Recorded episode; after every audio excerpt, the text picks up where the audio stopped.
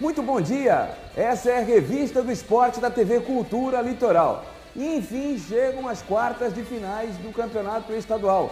Temos dois confrontos hoje. Conheceremos os dois primeiros semifinalistas do Paulistão. As vésperas de agosto, hein? O que, que não fez a pandemia? Vamos às principais manchetes do dia de hoje. A comunicação perde Rodrigo Rodrigues. Vitor Hugo analisa a Ponte Preta que enfrenta o Santos nas quartas de final. Tudo sobre os jogos de São Paulo e Palmeiras hoje à noite. Muito bem, deixa eu falar aqui com o meu analista, o Victor Hugo, para a gente falar não somente dos jogos de hoje. Hoje temos São Paulo e Mirassol, jogo marcado para o estádio do Morumbi, e temos o Palmeiras diante do Santo André, jogo marcado para o Allianz Parque, ali no bairro da Barra Funda, ambos na cidade de São Paulo. Como não temos a presença de torcida, é factível, permitido que os dois jogos aconteçam na capital paulistana, ao contrário do que recomenda a Polícia Militar do Estado de São Paulo. Antes da quarentena, jogos na mesma cidade envolvendo clubes grandes, para não haver encontro de torcidas, não era permitido. O Santos teve enormes dificuldades para mandar jogos na capital, porque havia encontros de times de São Paulo que jogavam como mandantes em determinadas rodadas. Vitor Hugo, muito bom dia. Vamos falar de Santos e Ponte, que eu acho que é o principal foco do nosso programa. A gente conhece a Macaca. Eu estou bem à vontade para falar, porque eu assisto jogos da Macaca. Talvez depois do Santos é o time que eu mais assisti de 2015 para cá, porque meu filho teve lá, a gente acaba criando raiz e identificações com algumas pessoas, né? E antes de você começar a mostrar o seu campinho e dar o teu bom dia, é, eu já posso antecipar para o nosso telespectador e internauta que o Apodi, o homem da flechada, é o cara mais conhecido do grande público, né? Um abraço, satisfação em falar contigo, meu caro Victor. Bom dia, Ademir. Bom dia a todos os telespectadores e internautas que acompanham o nosso programa.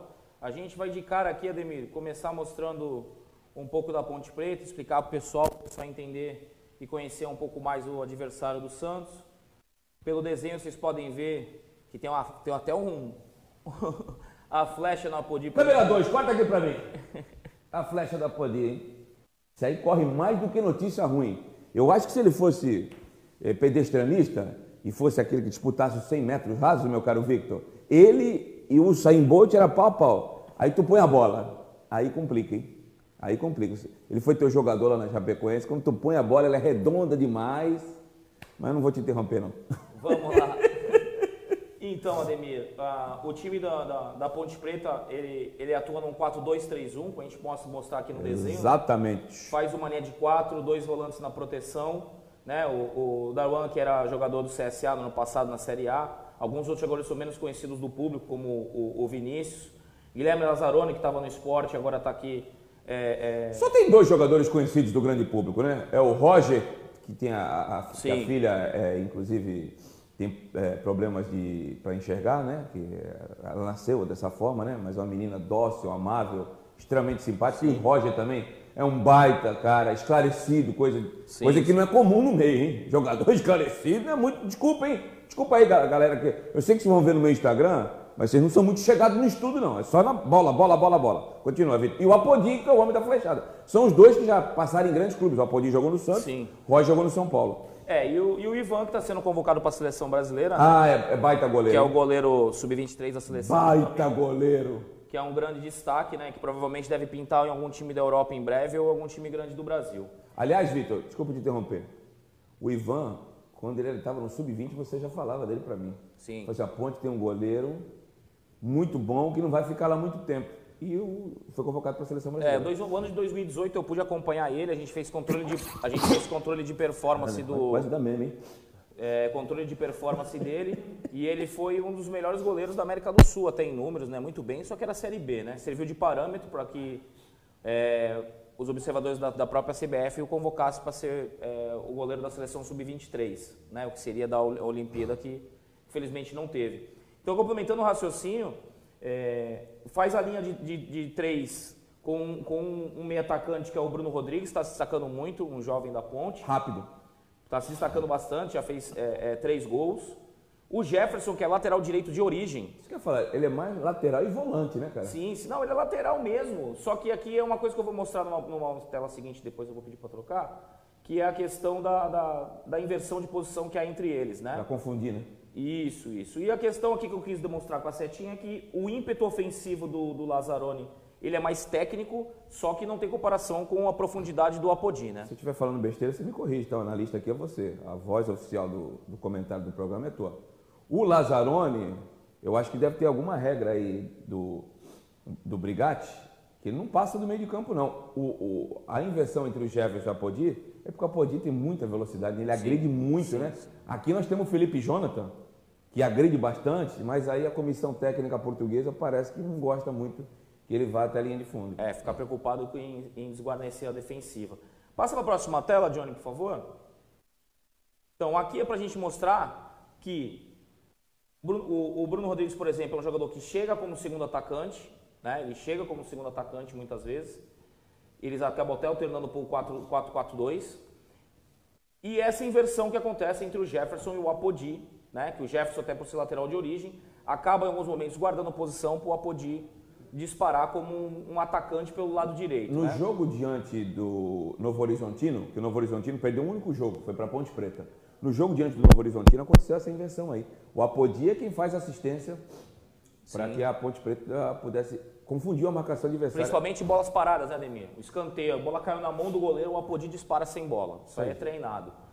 Passa para a próxima tela, por favor. A gente aqui vai dar um exemplo dos dois times encaixados no campo né? É, aqui eu estou imaginando o Jobson no lugar do Alisson, porém. Não, não, não, foi assim que ele treinou ontem, mas Sim, tem um treino hoje à tarde. Essa, como eu te falei, né, Ademir, assim, Ademir, como eu tinha a esperança do Giamotto e acabou acontecendo, isso aqui é uma esperança que a gente tem, mas é, não muda no formato se for o Alisson, né? O desenho tático é o mesmo, o que muda é a característica de cada um, né? Isso aí. A volta do Carlos Sanches, que, vai, que realmente faz muita diferença, porque na minha, na minha visão, é, Soteudo e o Marinho, como eu falei, sempre vai dar jogo, mas se tiver o Carlos Santos, o Santos fecha os três principais jogadores do time, né? Que realmente fazem a diferença. E o Marinho vai ter um cara para abastecer ele, porque o, o, Carlos Santos faz muito bem essa. Usa muito corredor, sim. Como ponta de, la, como ponta de lança, né? E tá aqui o Caio Jorge, mas pode, não sei. Não tem outra opção. Não tem outra opção, não sei se ele, de repente o, quer inventar alguma coisa, mas acho que O Uribe está né? fora, Sim. suspensão. Mais uma, né? Ó, oh, pai. Depois de tanta notícia ruim essa semana, pelo menos uma satisfatória. E o Raniel tá com um trauma no pé. Raniel tá fora, viu, gente? Raniel não joga, tá fora. Não vai dar tempo de recuperar. O Raniel pode voltar se o Santos avançar para uma semifinal no final de semana. O Raniel não joga. Então, tem um menino, Marcos Leonardo, que até outro dia estava no sub-20. Não acredito que ele vai fazer isso num jogo de quarto de final. Não tem outra opção. Se ele quiser, o que ele pode fazer, que ele não vai fazer, o que ele pode fazer e ele não vai fazer, e eu corto o pulso se ele fizer, é enfiar só dois homens de beirada e, e fortalecer o meu campo. Mas ele nunca fez isso. Em, em, em 14 jogos que ele comandou o time, ele nunca fez isso. É, ele, ele manteve, é, foi conservador e manteve é, esse mesmo sistema, né? É, nem, ele só alternou no último jogo, desceu um pouco mais os volantes e, e inseriu o meia, que seria o Jean Mota no time, né? É, seria interessante também se o Pituca pudesse fazer o primeiro volante ou até mesmo dar o lugar ao Jean Mota, que o Santos ficaria muito mais agressivo e seria um... O Carlos Santos é uma, uma mistura entre um volante e meia, ele acaba tendo tanta chegada que as pessoas confundem e acham que ele é um meia, mas o, o Pituca com o Jean Mota, o encaixe fica melhor porque aqui são dois volantes, querendo ou não, vai bater volante com volante aqui, né, Ademir? Como eu falei, é, é importante quando tu vê uma situação dessa de encaixe, repensar se não vale a pena ter um meia, para não bater volante com volante. E com o meia, nos primeiros 45 minutos de Santos e Novo Horizontino, houve uma triangulação entre Soteudo, Felipe Jonathan e Jean uma coisa que nenhum. Com o Jean Mota no time acontecem essas triangulações que a gente tanto pedia, Vitor. Sim, porque o Jean Mota, por característica, o volante ele sempre vai buscar a bola por trás no jogo, né?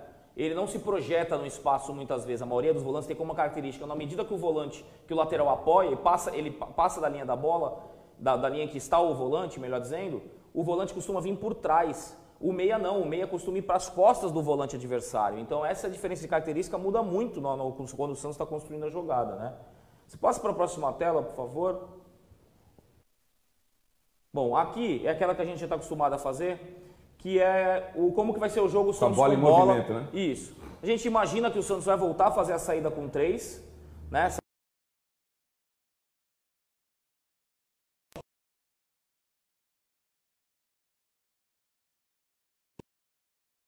analisar as últimas duas partidas, a Ponte faz duas linhas de quatro e, e inverte para marcar a saída de três com dois jogadores, né? Transformando, podendo inverter o João Paulo com o Bruno Rodrigues, né? Mas desse formato a marcação fica encaixada, diferente do que fez é, no jogo o último adversário do Santos, né? Que fez 4-1, 4-1 na saída de três e estourou lá do outro lado e saiu o gol do Marinho, né?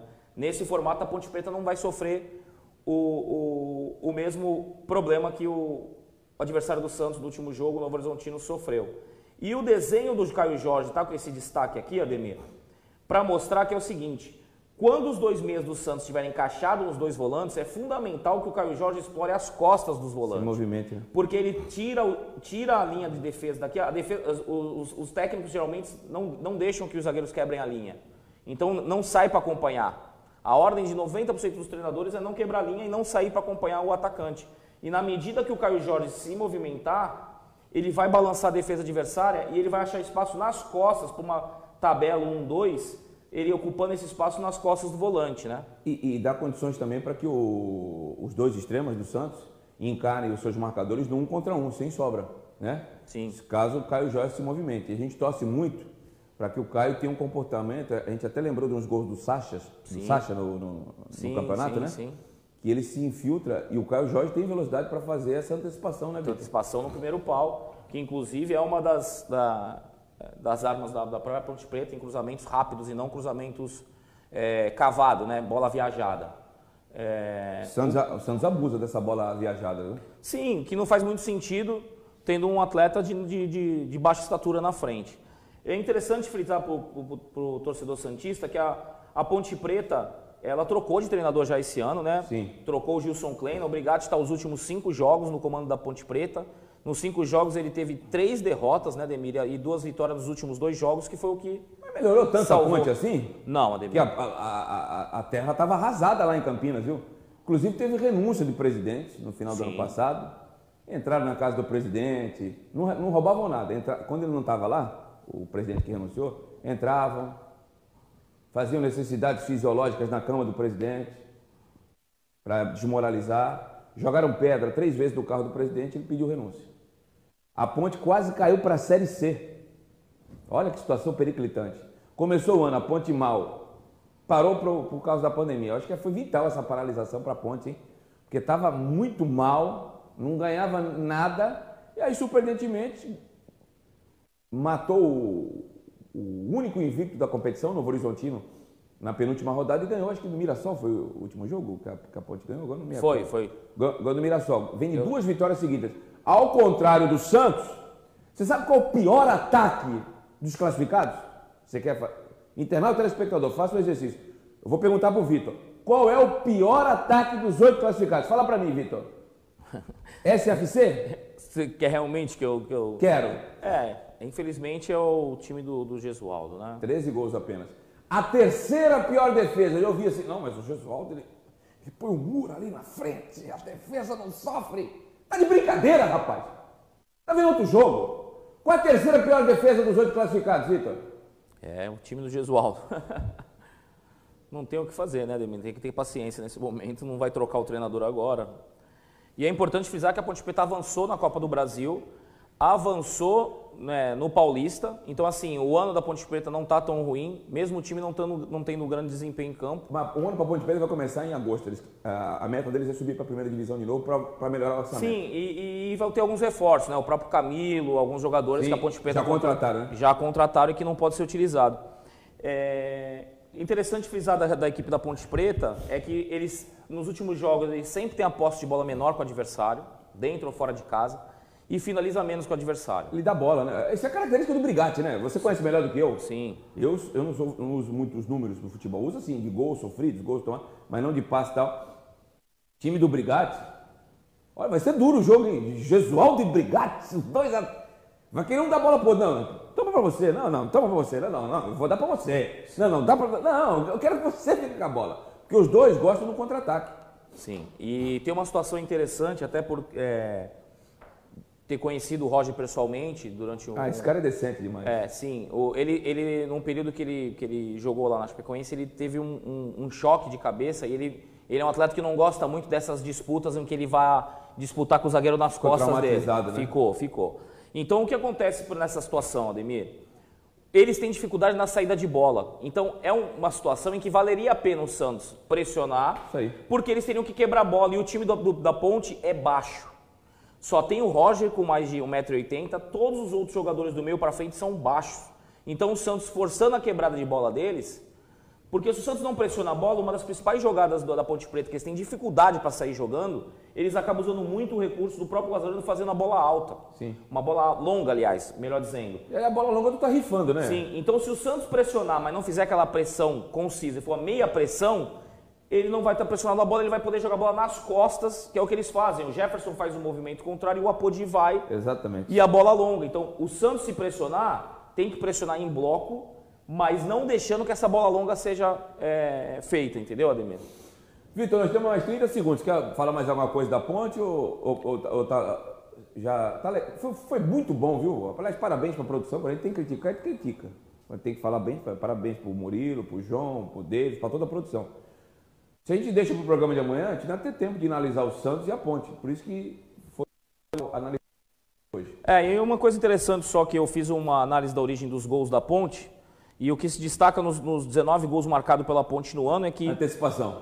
É, e gols de, o gol de resultado de cruzamento foram 10 de, de, de 19. Então é mais de 50% com o Roger com 6 gols. Eu sei que a gente vai passar aqui, a gente vai estourar, depois eu desconto o tempo, mas muitos desses gols é o seguinte, eles me levam... Só para o torcedor do Santos, que está acostumado a ver só o Santos, tem uma, família, é uma familiarização. Familiarização. Saiu.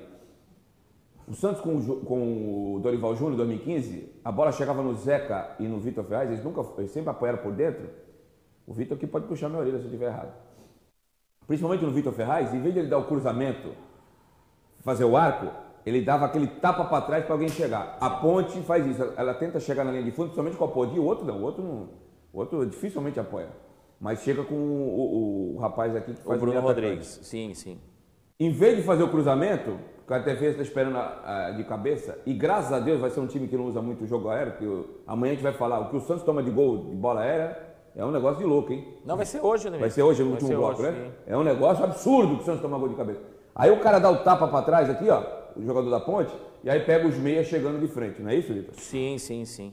E outra coisa é, interessante da, da Ponte Preta que eu, que eu estudei na origem do- das jogadas deles, dos gols, é que 37,5% dos gols deles sai da- de tabela, troca de passe dentro da área deles. É um número muito alto. É um número muito alto. Dentro da área, Na área, área deles. O Começa time, a o time jogada- adver- a maioria dos gols que eles sofrem é com o time adversário finalizando dentro da área. Trocando o passe e recebendo dentro da área. Ou seja, mesmo o Brigatti fazendo esse sistema defensivo que ele faz, Tem há possibilidades de chegar tocando dentro da área da Ponte Preta, Demir. Muito bem. Essa é a revista do Esporte da TV Cultura Litoral. Nosso Vitor Hugo, o nosso guardiola da Baixada, dissecou a macaca campeã. Gesualdo, alô, pessoal da Comissão Técnica do Santos. É, não é vergonha não. Não tem vergonha não, cara. Pega isso aí e mostra pros caras, não é vergonha não. Né? Na vida nada se cria, tudo se copia. Pode copiar, o homem conhece mesmo. E se quiser contratar, liga pra mim que eu quero minha porcentagem, tá bom? Galera, é o seguinte, é, pra sair daqui tem que ter multa contratual, tem- eu vou cobrar. Ele é meu funcionário, eu vou cobrar, cara. Fui eu que trouxe ele pra cá. É, entendeu? O Guardiola da Baixada, fui eu que trouxe, cara. O negócio é o seguinte, você que está nos acompanhando, dá uma moralzinha aí, cara. Dá, enfia o dedão aí, dá um like aí, cara. Você tá, tá com a mão atrofiada, tá frio aqui na Baixada, não sei onde você tá, você está em Santa Catarina, no Rio Grande do Sul, né? Porque no YouTube você pode fazer tudo. Dá uma moralzinha, dá um like aí e segue youtube.com barra Sistema Costa Norte, youtube.com barra Ademir Quintino, blog do Ademir Quintino, blog do Ademir Quintino, Facebook é blog do Ademir Quintino, youtube.com barra TV Cultura Litoral. E no Facebook tá- tem, tem vários aí, ó. no próximo bloco a nossa produção vai colocar na tela e o Murilo Tauro vem aí para a interatividade do intervalo. Para você que está nos assistindo pelo HF, vem o intervalo comercial. Segura aí, não sai daí não, hein, cara, senão o bicho vai pegar. Vamos a um breve intervalo e retornamos.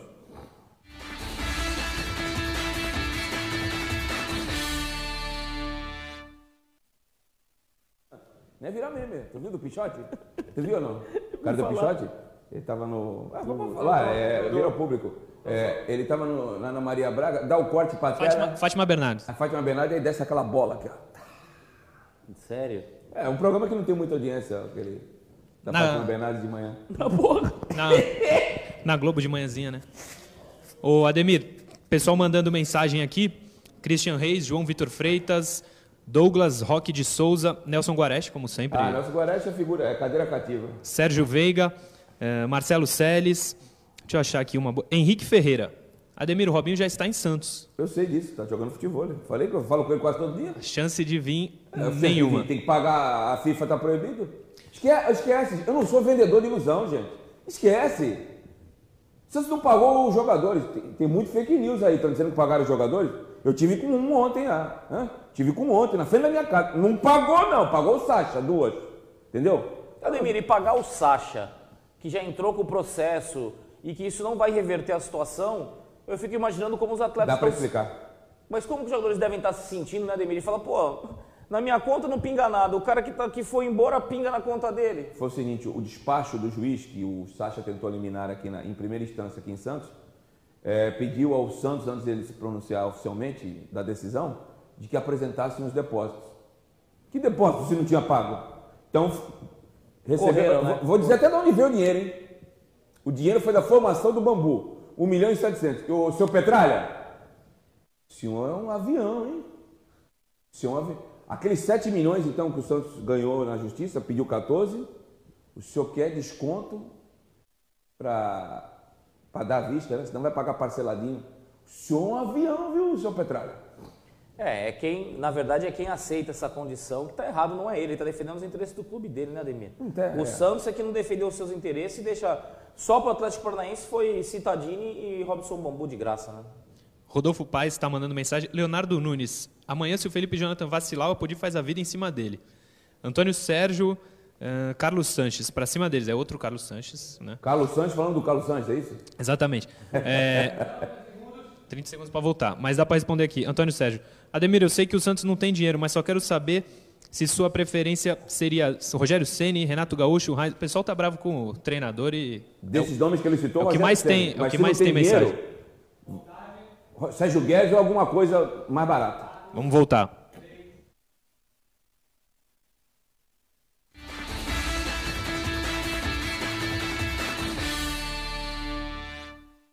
Retornamos para o segundo bloco da revista do esporte da TV Cultura Litoral. Seu encontro diário de segunda a sexta-feira, das 10 às 11 da manhã.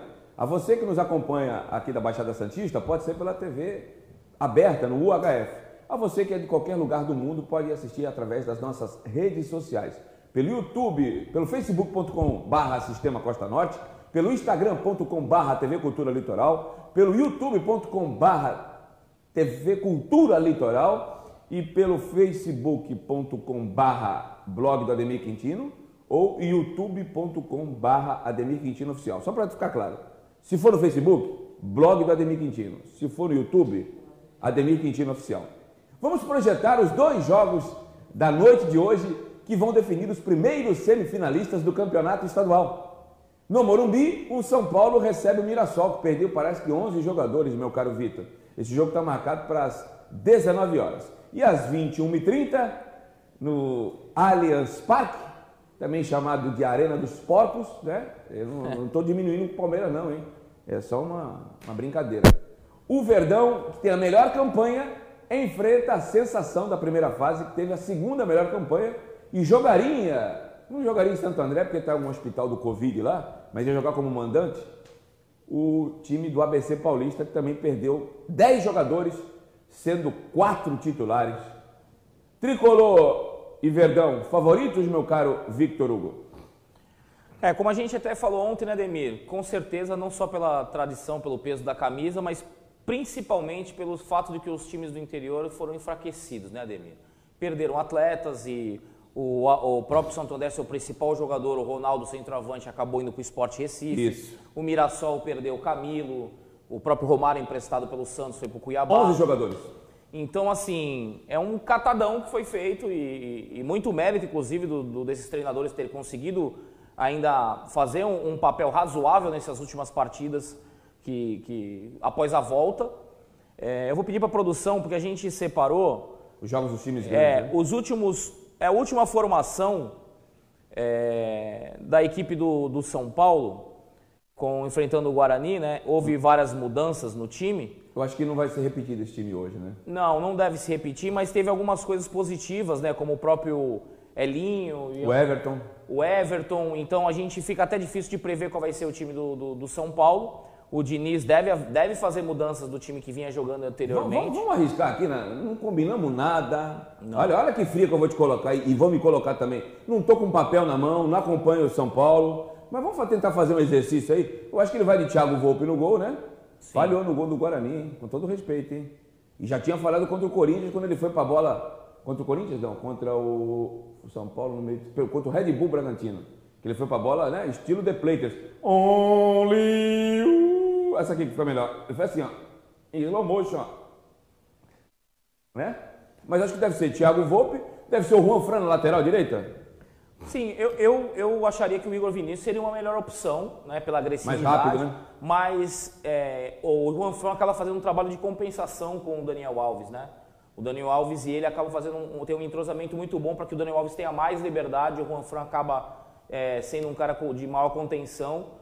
É, o que pode, o que estava fazendo falta para o São Paulo anteriormente, que era um jogador que quebra a linha, que dá o drible, que inicia a jogada é, é, individual. O São Paulo pode ter isso com o Paulinho Boia, que entrou e fez um baita de um golaço, um jogador que já estava para ser emprestado, um pouco desacreditado. O Diniz deu um, um voto de confiança para o garoto, fez um, um gol muito bonito, né, que vai dar confiança para ele, ele que estava no, no São Bento. E, e o Elinho, né? Então são dois jogadores que têm essa possibilidade Mas para entrar no- durante o jogo, né? entrar no jogo, mas pode ser que ele arrisque iniciar com um deles. É porque o que ele perdeu com o Anthony, esses dois jogadores podem oferecer para ele, né? Mas vamos, vamos, vamos montar o time lá atrás. Bruno Alves e Arbolenda. Deve ser os dois, né? O Arbolenda. Sim, é a zaga principal. Bruno Alves, para mim, é um dos melhores zagueiros do Brasil na atualidade. Sim, sim. Muito se fala do Arboleda, mas eu acho que o Bruno Alves ele é mais discreto e erra menos. Concordo contigo. Na lateral esquerda, o que o pessoal lá tá chamando de King Naldo. Calma, vamos devagar, gente. Que isso? Não, Reinaldo- É o quê, né? Calma, King Naldo não. É, o Reinaldo é, um- é uma figura, cara. Conheço é, bem, trabalhei com Da ele. Chapecoense, né? E ele é, Mas é, ele agride bem, hein? é uma figuraça, é um jogador de muita personalidade, Ademir. Até porque é, ele mesmo convenciou que seria muito difícil ele voltar para São Paulo, etc. Porque sofreu muito preconceito. A torcida pegando muito no pé. Realmente o jogador nordestino no São Paulo tem uma dificuldade. Ah, tem vários exemplos que deram certo, tem, mas tem muitos que deram errado por conta desse preconceito que São Paulo infelizmente tem. é, é, não estou inventando isso aqui, isso é falado pelos jogadores. E no caso específico é, do São Paulo, eu acho que o que pode também fazer a diferença são as mudanças. A entrada do Hernanes durante a partida, que não tem mais, não está conseguindo jogar 90 minutos num, num alto padrão de jogo, mas que em poucos minutos é um cara que chuta com as duas pernas de fora da área, né, Demir? Esses meninos entrando que pode, você pode driblar e, e quebrar o sistema ad- adversário. E o, o, o, adversário do São Paulo, realmente a gente fica é, naquela situação de, digamos assim, de ter até um pouco de pena do time, porque é muito complicado. Você imagina o São né? Paulo, o Santos, o Palmeiras, Corinthians, se você tirasse 11 jogadores. O Santos teria que jogar com sub-17 em algumas posições, né, Ademir? Se a gente Verdade. tirar 11 ti- jogadores do Santos, Verdade. Hoje, por exemplo, o Caio Jorge só tem ele. Verdade. Aí ia ter que jogar o Marcos Leonardo. Então, assim, esse cenário que está que tá, é, sendo colocado para os times do, interior, se transportado para os times grandes, ia ser mais justo. Então, eu acho que realmente o campeonato foi prejudicado demais por conta disso. Concordo, né? concordo. Os volantes ali. Tietchan e quem mais? Luan? Eu gosto, eu, eu gosto muito do Lisieiro, Também gosto. porque ele dá um apoio bom para o lateral E esquerdo. tem qualidade no passe. Sim, sim. Ele, ele é um jogador moderno, né? O que o pessoal chama na Então, Espanha você acha que vai o- Lisieiro o todo campista, né? E Tietchan. Pode ser que sim, mas tem aquele... Daniel Alves na armação. E quem. O São, tu acha que o São Paulo vai. eu acho- o Diniz gosta de usar quatro meio-campistas, né? É, o, o que eu vejo é que a situação, o que pode pesar nessa, na, na decisão dele na montagem do time é se vai com Pablo e, e Pato ou se vai colocar um dos meninos no lugar. O resto do Aliás, time... São Paulo joga com cinco no meio e espeta um, né? Sim, o time do Diniz, na verdade, ele, ele, ele prega um futebol de aproximação, Isso. né? Ele divide o campo em quadriláteros, que é isso aí é do Bielsa, é do, Tchê, é do, do, do Guardiola. e ele tenta fazer a superioridade numérica por quadriláteros, né? Como ele fazia no Audax, ele chama você para o campo defensivo Isso. E aí ele cria a superioridade numérica, quando ele chega no segundo terço ele está com mais jogadores que você. Então, quando tu não aperta o time do Diniz, ele tem dificuldade. Preenchimento de espaço, né? Que a gente costuma Sim, dizer. sim, sim. Eu acho que vai de. Vou arriscar. Vai de Pablo e Pato. Mas Eu, é possível. eu, particularmente, gostaria de um cara mais veloz que o Pablo. Mas acho que o Diniz, para começar o jogo, vai de Pablo e, e- e- e Pato. Eu, eu acho que eu, eu penso que ele deve arriscar com um dos meninos, o Ademir, É. ou com o Elinho, porque eu no lugar dele faria isso para o São Paulo não correr risco de ter que depois ir atrás do resultado, né, Ademir? Eu acho que no caso do Bragantino, no caso do jogo contra o Red Bull teve esse problema, né, Ademir? E o homem aberto pelo lado, você acha que vai o Vitor Bueno?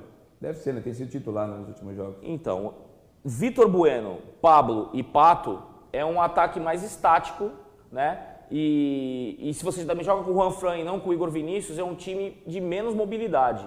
Eu vejo que alguma, dessas, né? alguma dessas peças deve ceder espaço para algum jogador que atua nessa última partida, Ademir. Mais previsível, né? Com... Sim, sim, sim. O Pablo, o Pablo e o, e o Pato são jogadores que têm uma similaridade muito grande de jogo, Verdade. né? Eles são jogadores que não vão, não são jogadores de lado que acompanham o lateral, não são extremos, mas também não são centroavantes, eles são o que a gente chamava de segundo atacante, né? Como era o Bebeto. Né? E esse jogador no futebol atual ele fica muito prejudicado, porque ou ele vai ter que se esfor- ter um comprometimento tático de acompanhar o lateral e se sacrificar dessa forma para assim poder jogar, ou jogar como o pessoal fala de um falso 9, né? Não tem outro jeito. É verdade. Só para finalizar São Paulo e Mirassol, o jogo marcado para as 19 horas no estádio Cícero Pompeu Toledo Morumbi. O Vitor Bueno, gente, que vocês acostumaram a ver no Santos como meia no São Paulo, tem jogado aberto pelo lado esquerdo. Vi bons jogos do Vitor Bueno, apesar da oscilação dele. Foi trocado no Raniel. Acho que o São Paulo, por enquanto, está levando a melhor nessa troca aí, viu, Vitor? É, eu, eu gostava muito do, do, de um- fato de que o, ele finalizava muito de fora da área, né? E bem. Ele é um atleta que tem uma, uma- um foco pro gol muito grande. É, é- ele é às vezes meio cobrado de algumas coisas com relação a ser um, um meia que não, não dava muita assistência ou que não articulava no, no Santos, mas porque o pessoal não enxergava que na verdade ele era um meio atacante, né, Demir? Ele é um cara que tem que estar mais perto do gol, mais perto da área para finalizar. Verdade. Vamos falar um pouquinho da outra quartas de final, o jogo da noite. É o jogo da televisão aberta, né? Palmeiras e Santo André. Eles fizeram as melhores campanhas. O Palmeiras tem uma curiosidade, Vitor. E nação Alviverde que nos acompanha aqui na Baixada e no mundo. O Palmeiras fez a melhor campanha, mas não ganhou de nenhum time da Série A. Além dos três clássicos contra Corinthians, Santos e São Paulo, também não venceu o Red Bull Bragantino. E operaram sem anestesia o Água Santa Palmeiras. Foi um ótimo jogo, mas também com um time alternativo, né, Vitor? Sim, sim. É, a- a- se tivesse VAR, o resultado, os confrontos seriam diferentes, né, Demir? Também Com acho. certeza, porque teve mais de um jogo. O Água Santa está- eh, estaria classificado e não rebaixado. É, então isso já, já mostra que o VAR fez muita falta e, e no caso é, do confronto, é como eu falei, né, Ademir? O time grande, nesse momento, com o enfraquecimento do time do interior, se ele não fizer o resultado e não fizer até com uma facilidade é, é, o ganho dessas partidas, eu acho que, é- que vai, ser uma, vai ter uma cobrança em cima, porque não tem como, né, Ademir, fazer um jogo de igual para igual. Os times do interior vão entrar realmente para se defender é, é, e buscar tentar levar o jogo para o segundo tempo, como o pessoal fala, né? O Santo André a gente viu contra o Santos, né? Ele privilegia é, jo- jogar atrás da linha do meio de campo e eu acho que não vai ser diferente. Como a gente está mais ou menos para encerrar, a gente vai no pique aqui na escalação do Palmeiras, a gente vai fazer também o exercício. Sim. É, o goleiro é o Everton, goleiro da seleção brasileira. Sim, sim. Falhou, falhou recente, mas tem muito crédito. É, ele, ele é difícil ele falhar. Muito difícil, é raro, bem raro. Na lateral direito, Marcos Rocha, isso é ponto passivo, né? Ou você acha Sim. que pode ser outro jogador? Não, não, o Marcos Rocha, ele é o, inclusive no ano passado foi um dos melhores desarmes do Brasil. O Marcos Rocha dá um equilíbrio muito Ele bom entre bem. defesa e ataque, né? O, o Mike é outra opção, acaba sendo um cara muito mais ofensivo, o Gabriel Menino. Mas não marca tão bem, né? É, o Gabriel Menino até inclusive teve chance, jogou improvisado, foi muito bem, mas é o Marcos Rocha. Felipe Melo e Vitor Hugo. Felipe pela direita, Vitor Hugo pela esquerda. Sim, sim, o, o, o Felipe Melo sendo a, a- ótima saída e a bola longa do time, né? E, e o Vitor Hugo um zagueiro canhoto, né? Como a gente fala, é raro. E é um jogador que voltou pro Palmeiras e, e se firma na posição, né, Ademir? Apesar de não ter ainda jogado a bola que jogou no Cruzeiro, é o Diogo Barbosa lá na lateral esquerda, porque o, o Vitor Luiz foi o Botafogo. É, o, o Uruguai Ovina. Ah, o Vinha, acho que joga o Vinha. É, o, Ele marca melhor. Não, o Vina é, é, muito superior aos dois laterais do Palmeiras. Esse lateral uruguaio foi uma ótima aquisição, um achado do Palmeiras. É, não tinha muita gente de olho ainda nessa atleta. Eu, eu, por ser profissional da área, já conhecia, já acompanhava, mas ele é com certeza o melhor lateral e vai ser um dos melhores laterais do Campeonato Brasileiro. Patrick de Paula começa o jogo ao lado do Bruno Henrique ou tem outras opções ali para a cabeça da área, na tua opinião? Ah, eu acho que o, o, o Luxemburgo está gostando muito do Patrick não, de Paula. Não, mas quem não gosta? Só quem não gosta de futebol. Se você tem, gosta de futebol, você torce para um time, você gosta de futebol, se você vê o jogo do Palmeiras, negrão, parecendo o Pogba, joga de cabeça, erguido, ereto, aqui, ó, só distribuindo. Difícil ele é rapaz, estou quase levando ele para lá para o meu centro espírita, lá no Jardim Casqueira em Cubatão, para dar um espaço lá. Eu sou do Chico Xavier, tá? Levar lá, porque não é rapaz, é rapaz. É impressionante, esse cara joga demais. Então, e a tendência dele é evoluir, porque é um menino. Sim, é, e o Bruno Henrique, que no momento anterior aparecia muito com chutes fora da área e tal. No jogo em si, ele até parece menos, porque o Patrick de Paulo flutua no campo muito mais. O Palmeiras sentiu muita falta do Dudu, o Luxemburgo vai experimentar, Rafael Veiga, Lucas Lima, vai ficar nessa, nessa, nesse laboratório até ver se consegue atingir o patamar que estava anteriormente com o Dudu, né? Se o, você acha que o, Luiz Adriano começa a titular? Eu acho que o ataque vai de Rony e William mesmo, e, eu acho que sem o Dudu, vão jogar os dois. O Rafael Veiga um pouco mais recuado, o Luxemburgo tentou jogar com ele adiantado, mas parece que não funcionou. E o, o Lucas Lima, né? Eu acho que o Lucas Lima já estava com Covid aqui em Santos, cara, porque ele não joga nada desde que ele saiu daqui. Ele pegou né, o, o Covid-19, mas acho que já estava desde 2015, é, 2016. Eu, o Luxemburgo chegou a utilizar ele até um pouco mais recuado para ver se mudava a dinâmica de jogo dele. É, ele conseguiu ir bem em um, em um, jogo ou outro, mas o Lucas Lima realmente parece que em alguns momentos ele desliga, né? Ele parece que ele se desinteressa do jogo. E isso é muito prejudicial para o jogo dele, porque ele foi um cara que atingiu a seleção brasileira, né, Ademir? Eu não sei se o. Sabe nível... que eu ouvi do Tite uma vez? Ô Tite, você não me pediu segredo, eu vou falar. Foi fora do ar, mas eu vou falar. Eles chamam de Santista, né? A maioria dos treinadores que não dirige o Santos chamam de Santista. Não sei porquê, não sei porquê. Santista, eu não sei ainda se o Lucas Lima é quarto homem do meio de campo, se ele faz um terceiro volante, ou se ele é um ponta de lança. Eu ainda não defini, eu não sei o que, que é. Palavras do Tite, não sou eu não. É, isso dificulta muito, né, Ademir? É aquele jogador de posição indefinida, como a gente tem alguns no futebol, né, que fica nessa de. Não é vantagem para o jogador dizer que ele é coringa, não é vantagem. Não, não. Jogador tempo, de um nível, de um alto nível, ele tem que ter a sua função tática definida, né, Ademir? Por mais que ele seja versátil, que é diferente de ser um coringa, a versatilidade se dá é, durante a partida, ele poder mudar a dinâmica do jogo, recuando, avançando, pisando na área, ouvindo buscar a bola do pé do zagueiro. E o Lucas Lima não está muito afim disso, não. No pique, o William centralizado, o Rony, o homem da velocidade. Eu acho que vai ainda. Eu acho não, eu penso que vai ainda o, o Luiz Adriano. Luiz Adriano de referência. Sim, o William é um dos melhores jogadores do Brasil, na minha visão. Impressionante. Eu ainda tiraria o Rony, mas não tiraria o William.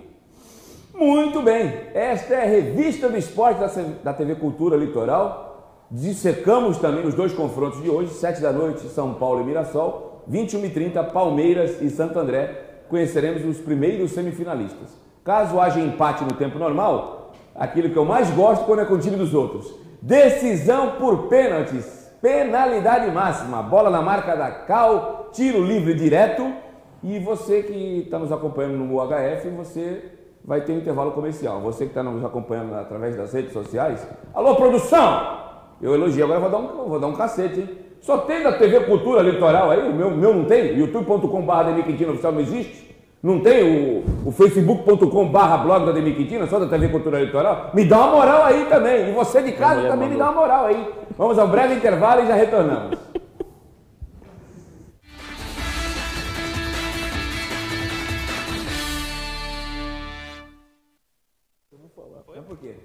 Porque não Porque era rápido? Não, foi, foi por causa. Não é muito diferente, não. É que mais magro devia aparecer mais. Não, Agora o comando gordo, né? é do nosso futuro apresentador do revista do Esporte da TV Cultura Litoral. Dia 8, dia 8 eu vou anunciar o Murilo Tauro o que, que ele vai fazer. Dia 8 vai anunciar o que eu vou fazer, tá? Você vai fazer, exato. Deraldo Rocha, Ademir e Vitor. Já dá para definir quais esquemas o Santos joga amanhã? Eu só espero que eu não venha na sexta-feira, Vitor, falar que eu estou de luto. Porque o futebol do Santos até agora está morto. Simples assim. Quer falar alguma coisa, Vitor? Não, Ademir, eu, eu, realmente acho que o Santos da Ponte Preta vai passar, né, Ademir? Mas quando chegar depois, na, na hora do vamos ver ali, aí eu tenho um, um, um certo receio. Galera, primeiro contra quarto, segundo contra terceiro entre os classificados. Se passar os quatro grandes, eu acho que vem tricolor. Murilo Tauro. Guilherme de Jesus Santos. Bom dia, Ademir. Bom dia, Felipe. Bom dia. Bom dia, Felipe. Não sei quem é Ele Felipe. errou. Sem ficar, sem ficar em cima do muro, quem é melhor, Marinho ou Soteudo? Eu gosto mais do estilo do Marinho, mas o Soteldo é mais habilidoso, confesso. Mas o Marinho, ele, ele tem habilidade e a força. O Soteldo só tem habilidade. Eu prefiro- Hashtag pronto, falei. Marinho é seleção! Marinho carne seca é seleção, Tite! Eu prefiro o Marinho também, Vitor. É, eu acho que o, o, o Marinho é um jogador que ele consegue preparar a jogada para ele mesmo, né? Então ele consegue. Que loucura, né? Ele Ele, consegue- ele- ele faz o giro, ajeita pra canhota e vem o minimício, né? É, e o Soteudo acaba sendo um jogador que cria, é mais criador de jogada, né? Para alguém complementar. Mas finaliza mal. Sim, sim. Rodrigo Oliveira, grande reforço pro Santos. A falta de Uribe. Isso é a opinião dele, né? Tem que respeitar. O Você também. Rodrigo Oliveira. Rodrigo Oliveira, você é um expert em futebol. Tô contigo e não abro. ó. Parabéns pra ti, ó. É isso aí mesmo. Pelo amor- E outra coisa, o cara não se ajuda. E nuvens negras carregadas ficam em cima da cabeça dele. Porque quando ele não aperta as teclas K e H do teclado, aí ele arruma uma expulsão. Pelo amor de Deus. Meu amigo, eu não sei qual é a tua religião. Se você é católico, vai na igreja rezar. Se você é evangélico, vai falar com o pastor. Se você bate um bumbo, vai lá, toma um banho de pipoca, mas pelo- faz alguma coisa, cara. Pelo amor de Deus. Ó, Xande Teodoro. Eu vou, vou fazer duas aqui. O Jean Mota de falso 9, será que ele vai testar? Foi quando ele se destacou mais. Aí vem um outro, vem um outro e fala assim, Como é o nome do rapaz aí? Xande Teodoro. Ele foi inteligente. Com o São Paulo, ele, funcionou muito, mas o, mas o time chegava muito rápido com a bola pé. É, mas- é característica diferente hoje, né? Mas é, tem um outro perfil chamado Um Mero Sonhador. Senhor amado, Jean Mota de falso 9, eu prefiro o Uribe. Posso falar um negócio pra você? Pode falar. Nas, o, a nossa opinião Nós vamos é o voltar já, tá? Tá. Ô, ô Vitor, com futebol Vamos rápido e marcação alta, o Jamota funcionou. Com esse futebol aí do, do Bidis, né? Por que do Bidis? Né?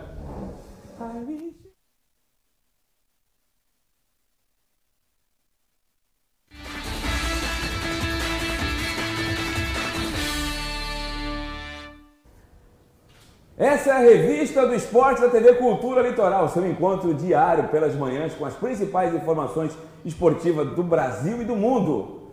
Temos, e agora vamos falar um pouquinho do Santos, né? É, a gente já falou no primeiro bloco, mas a gente vai voltar agora a dissecar, já dissecamos o adversário do Santos, a Ponte Preta, e o Santos que joga amanhã às nove e meia da noite no estádio da Vila Belmiro. Eu vou estar trabalhando no jogo pela Energia FM 97. O Vitor Hugo, eu falei aqui no primeiro bloco que o Santos toma incontáveis gols de bola aérea. Apesar da ponte não explorar muito isso, é algo que precisa ser corrigido para ontem, né? Vamos mostrar os gols que o Santos sofre aí? Sim, a gente fez, a gente preparou uma análise, Ademir, mostrando algumas situações. É, pode soltar, Johnny, pode soltar. E a gente vai mostrar algumas situações, né? Essa é a jogada aqui. pra Primeiro gol do Novo Horizontino. né? É, o que, que acontece nessa situação? Quando você está fazendo a saída de três, o Jobson deveria estar por trás aqui do, do Fazendo a sobra, né? Sim. Ou o Luan Pérez vem dessa movimentação, vem cobrir o companheiro, tá? Por quê? Você não pode acreditar que isso vai ser 100% certo, todas as suas seus passos, as suas, as suas ações. Pode soltar, Johnny. Aí a gente vai ver na sequência o que acontece com relação a esse lance. O Marinho tentou dar um passe ali de, de letra porque a bola foi muito pressionada. Jamota, Jamota, né?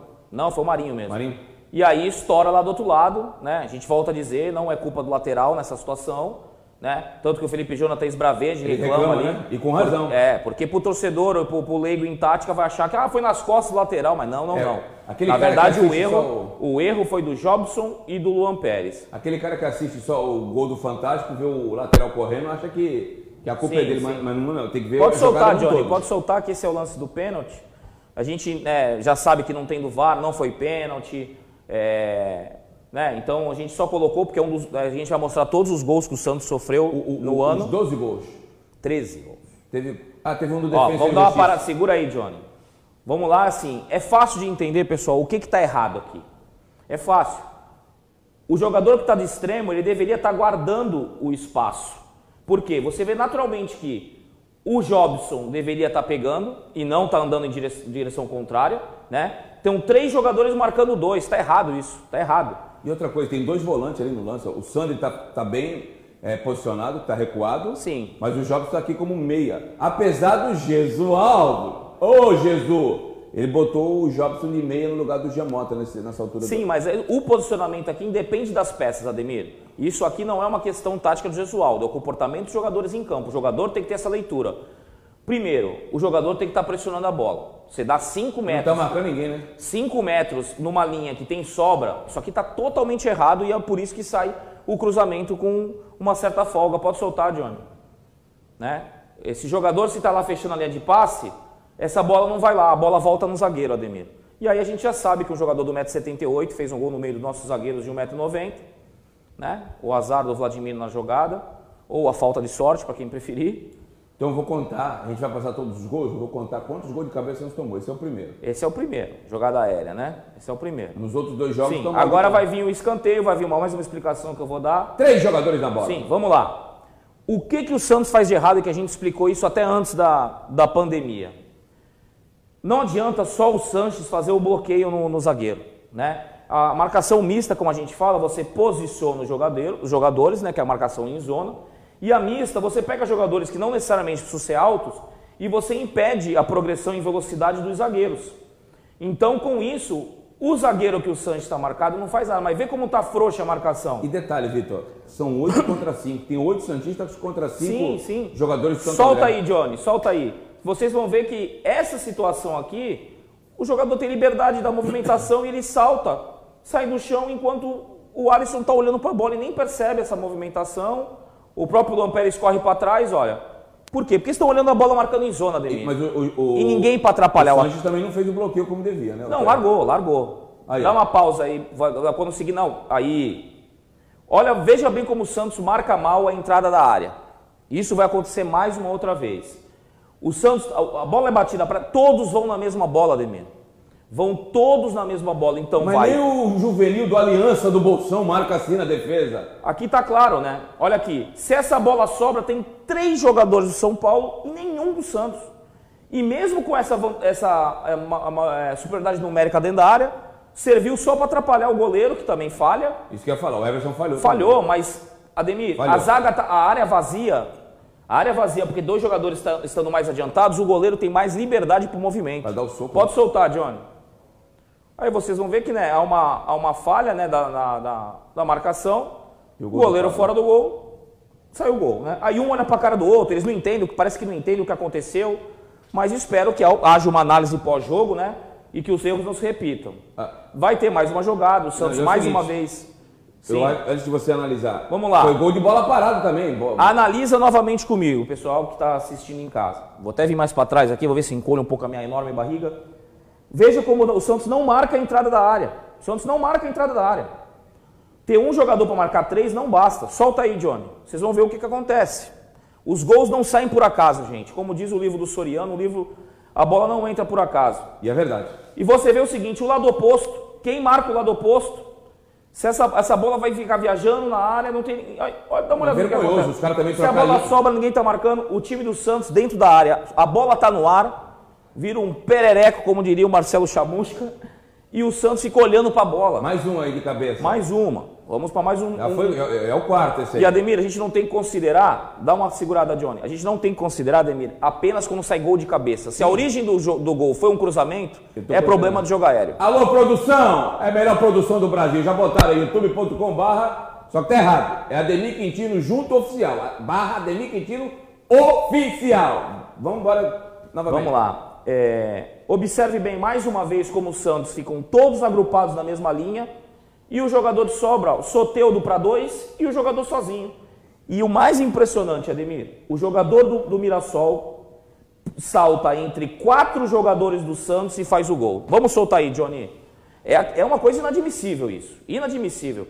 Ele cabeceia dentro da pequena área e ele faz isso de forma que, assim, isso é inadmissível. Esse, gol é inadmissível. Vamos lá para mais um gol de bola parada.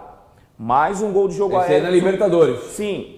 Mais uma vez o mesmo erro, Ademir. Quinto gol, O assim. Santos deixando os jogadores Gente, vamos lá, vamos fazer analogia com o vôlei. Sexto gol. sim.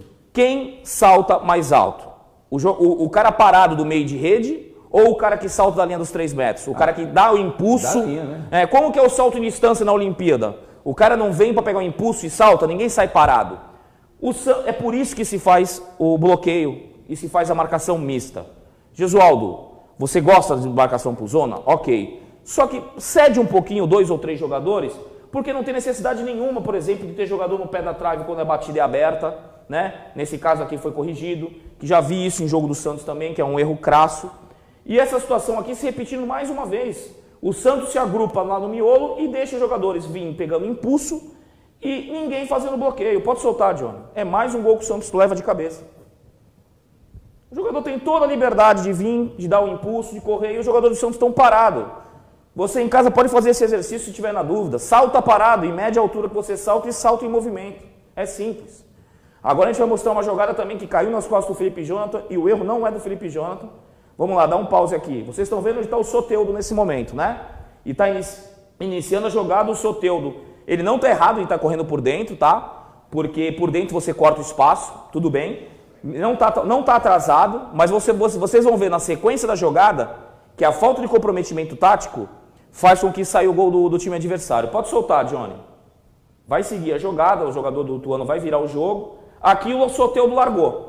O que, que acontece com o Felipe Jonathan? Ah, o Felipe Jonathan não podia ter andado para trás, como fez o Rogério nas pedaladas do Robinho. no lateral, pô. O Rogério nas pedaladas do Robinho vai para trás de uma maneira errada. Né? Eles poderiam ter matado a jogada. Acho que ele ficou muito impressionado com o Robinho. Nessa jogada não. Volta um pouquinho só, Johnny, por favor. Volta um pouco naquele lance do jogo do Felipe Jonathan. anterior. Agora tá certo. youtube.com.br Oficial. Volta um pouquinho mais só. Obrigado, meu caro João. Obrigado Pouca coisa, Johnny. Pouca coisa. Pouca coisa. Mais um pouquinho. Só mais um pouquinho e pode soltar. Pode soltar, Aí, aí. pode soltar. Vamos imaginar o seguinte, até o pessoal que joga aquele futebol na praia, society, que agora não está podendo, se o lateral, se o Soteudo está acompanhando o lateral, o Felipe Jonathan não faz o movimento de recuar Não, ele para fecha o proteger meio, o lado. ele fecha o meio. Ele fecha o meio. Ele fez, ele recuou porque ele percebeu que se ele, se ele vai pressionar o 10, o, o lateral sai na cara do gol. Aí é uma jogada que eu vou pedir, vai ter uma pausa aí, ó. Ó, eu botei câmera lenta, Johnny, peço até que você repita mais uma vez é, a jogada de- dessa falta, que eu vou mostrar é, o que foi errado do, do próprio Everson, eu cheguei até a falar com ele sobre isso. Quando ele dá um passo para cá, nesse, nesse Matou, movimento que ele matou. faz esse passo, ele não consegue mais voltar. Ele, ele, ele fica no contrapé. E, é, e isso foi, foi um erro porque ele sabe, ele sabe depois assistindo, dá uma segurada aí, Johnny, que quando esse- o, o- goleiro tenta adivinhar, já foi. Porque ele deu o passo para querer é, é, antecipar a situação e não esperava, que teve muito mérito do Correia. E aqui já é o gol do Corinthians. Observem bem o jogador Wanderson, que está aberto pela ponta esquerda. Janderson. Janderson. Eu falei Janderson. Wanderson, né? Desculpa. Janderson. É, Janderson. Veja bem, o jogador do Corinthians, você, a gente vai soltar o lance, vocês vão, vão acompanhar, é, com- vão acompanhar e vão perceber como ele não foi acompanhado. Pode soltar, Johnny. Esse é o jogo contra o Corinthians, né? Na Arena de Itaquera foi Olha 11 lá, a bola é invertida, certo? O Fagner vai trazer para o meio para fazer o cruzamento e quem é que está marcando lá? Quem está marcando o lado oposto? Quem é o jogador? O jogador do Santos olhando para a bola. Quem é que está marcando o lado oposto? Pode soltar. Nada, o gol não sai por acaso, gente. Sempre há um, há um mérito de um lado, mas há o erro do outro. Se você não marcar e dar espaço, o jogador dominar e finalizar dentro da área, é porque está tendo muito espaço, Não tinha Ademir. ninguém, né? Não tinha ninguém, eles largaram ele lá. O time do Santos co- ocorre isso, há uma desatenção. Essa jogada também, ó, dá uma segurada.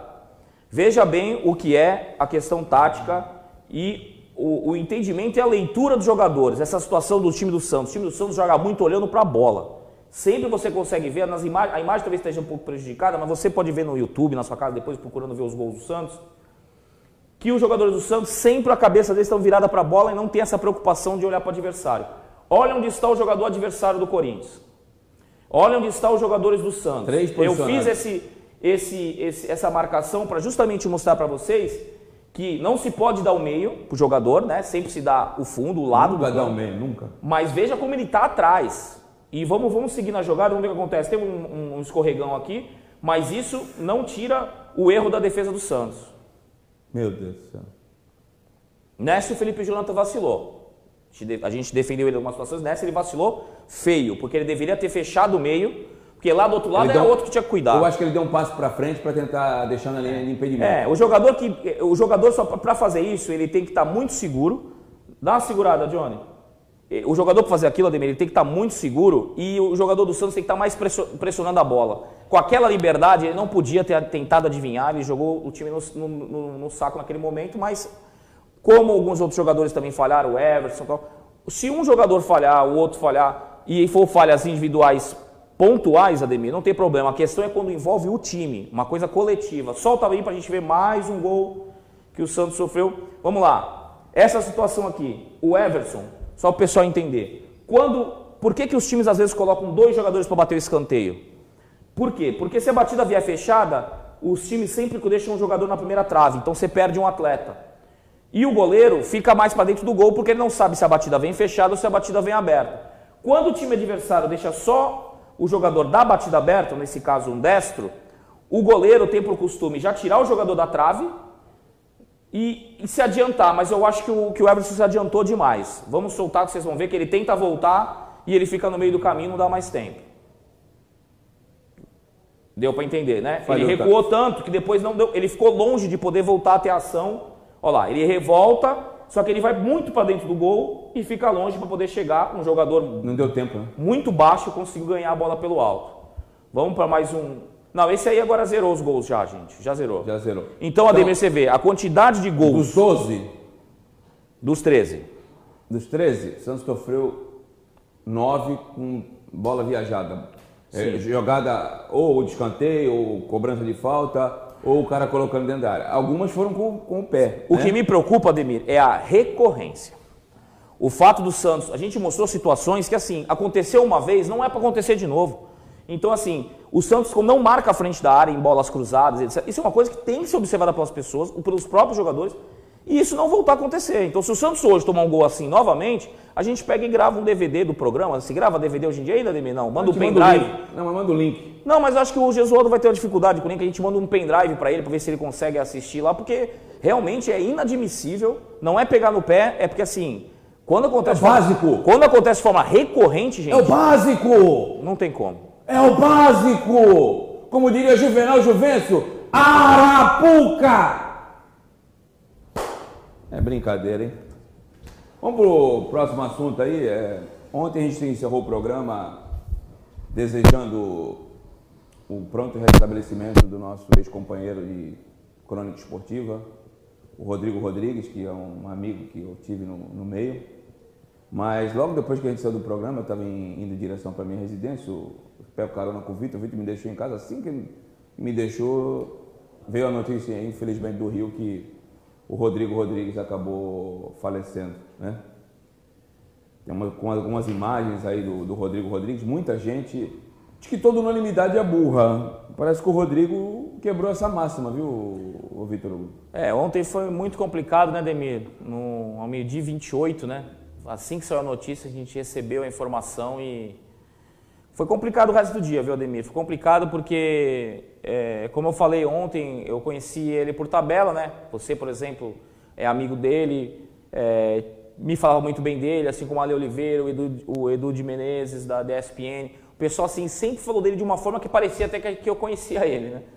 E, e, ele é um cara que. O, quem falou isso ontem até no programa Seleção do Sport TV foi o Leo Vegido Júnior, né? O maestro, o capacete, o Júnior do Flamengo que ele falou que depois de escutar todo mundo falar, de ver todas as participações, ele citou isso que você falou. Ele falou: olha, vou rever um conceito e eu vou, é, digamos, acompanhar o, o, o Júnior nessa de que toda unanimidade é burra, né, Demi? Porque realmente no caso do, do Rodrigo, é, é claro que as pessoas sempre dão uma, né, uma apaziguada em algumas coisas, amenizada quando se trata de alguém que morreu, que há alguma discordância com opinião pública, etc. Mas no caso do Rodrigo não há, não há ninguém que que tenha algo que o desabone. E ele é um cara que era, tinha uma aceitação em todos os meios, passou por vários canais e os depoimentos de ontem só reforçaram isso, né, Ademir? Foi um, um baque muito forte, por mais que a gente pudesse imaginar que deu, dando uma complicação com ele poderia é, ocorrer algo mais grave, mas é, foi estarrecedor, Ademir. Eu realmente não sei muito muito o que falar a respeito do Rodrigo, porque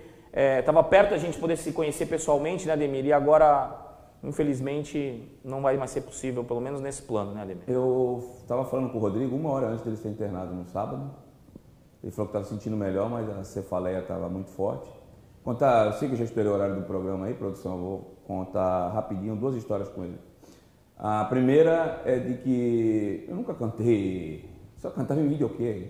Esse cara que fez eu cantar aí é, em. Mas foi bem, Ademir, em foi programa bem. de O televisão. foi bem. E aí até agora, pô, eu tô fora da televisão a nível nacional, tô aqui na TV regional, mas a nível nacional faz um ano. Rodrigo, no dia das mães, vamos gravar uma música? Vamos? Qual a música que é? O Sorriso Negro. Aí depois ele passou para uma repórter da. Você perdeu a música, aí passou uma do Roupa Nova e te gravou. No dia das mães colocou o Dona, né? E em 2018 a gente cantou o Coração Pirata. E ele falou, pô, tu sabe todas as letras do Roupa Nova? Eu falei, "Sim, pô, é a banda da minha vida. O Rodrigo simplesmente me apresentou a banda toda. Foi num show do, do Roupa Nova comigo, me apresentou a banda toda e eu virei amigo do guitarrista, do Kiko. E hoje a banda não deixa nem eu pagar mais ingresso. Eu assisto os shows e não deixa eu pagar ingresso porque eu virei amigo do guitarrista por causa do Rodrigo.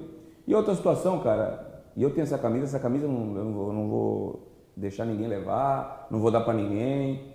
É, eu, eu conhecia pouco o Rodrigo ainda, e ele falou: vamos lá no estúdio no oitavo andar, aquele estúdio de esporte interativo? Falei: vamos.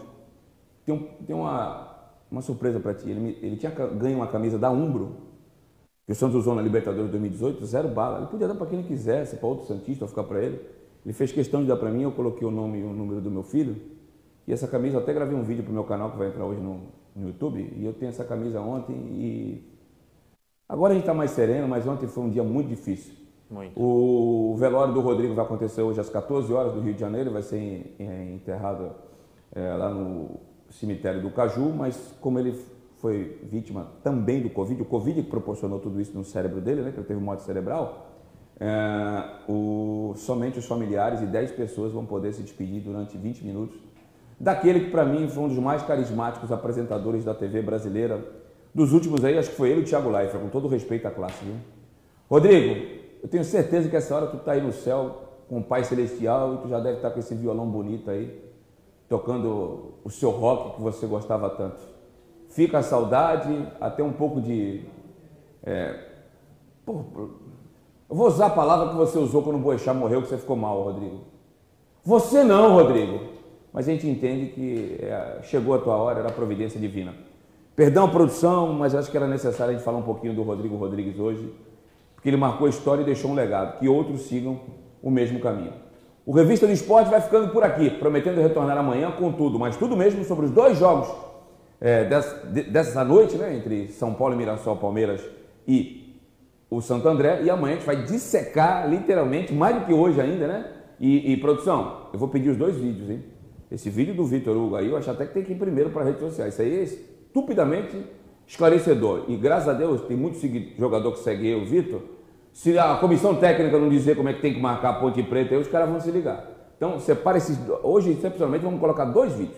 O a, a- a análise tática da ponte e esse vídeo aí do Vitor Hugo, que de 13 gols, tu tomar 9 de bola viajada, de bola de origem de cruzamento, isso não tá legal, não. Um ótimo dia a todos, que seja melhor que ontem, que ontem caiu o mundo. Eu não escrevi ontem nada no blog, não coloquei vídeo porque eu não tinha cabeça para nada. Eu ia participar de uma live, deixei para lá e. Fiquem com Deus. Amanhã tem muito mais aqui no Revista do Esporte da Vitória. E dia 8, eu vou contar uma novidade para vocês aqui do programa, hein? Aqui do programa. Vai ter apresentador também aqui, diferente no programa, hein? Fiquem com Deus. Um ótimo dia a todos. Até amanhã, se Deus quiser. Valeu.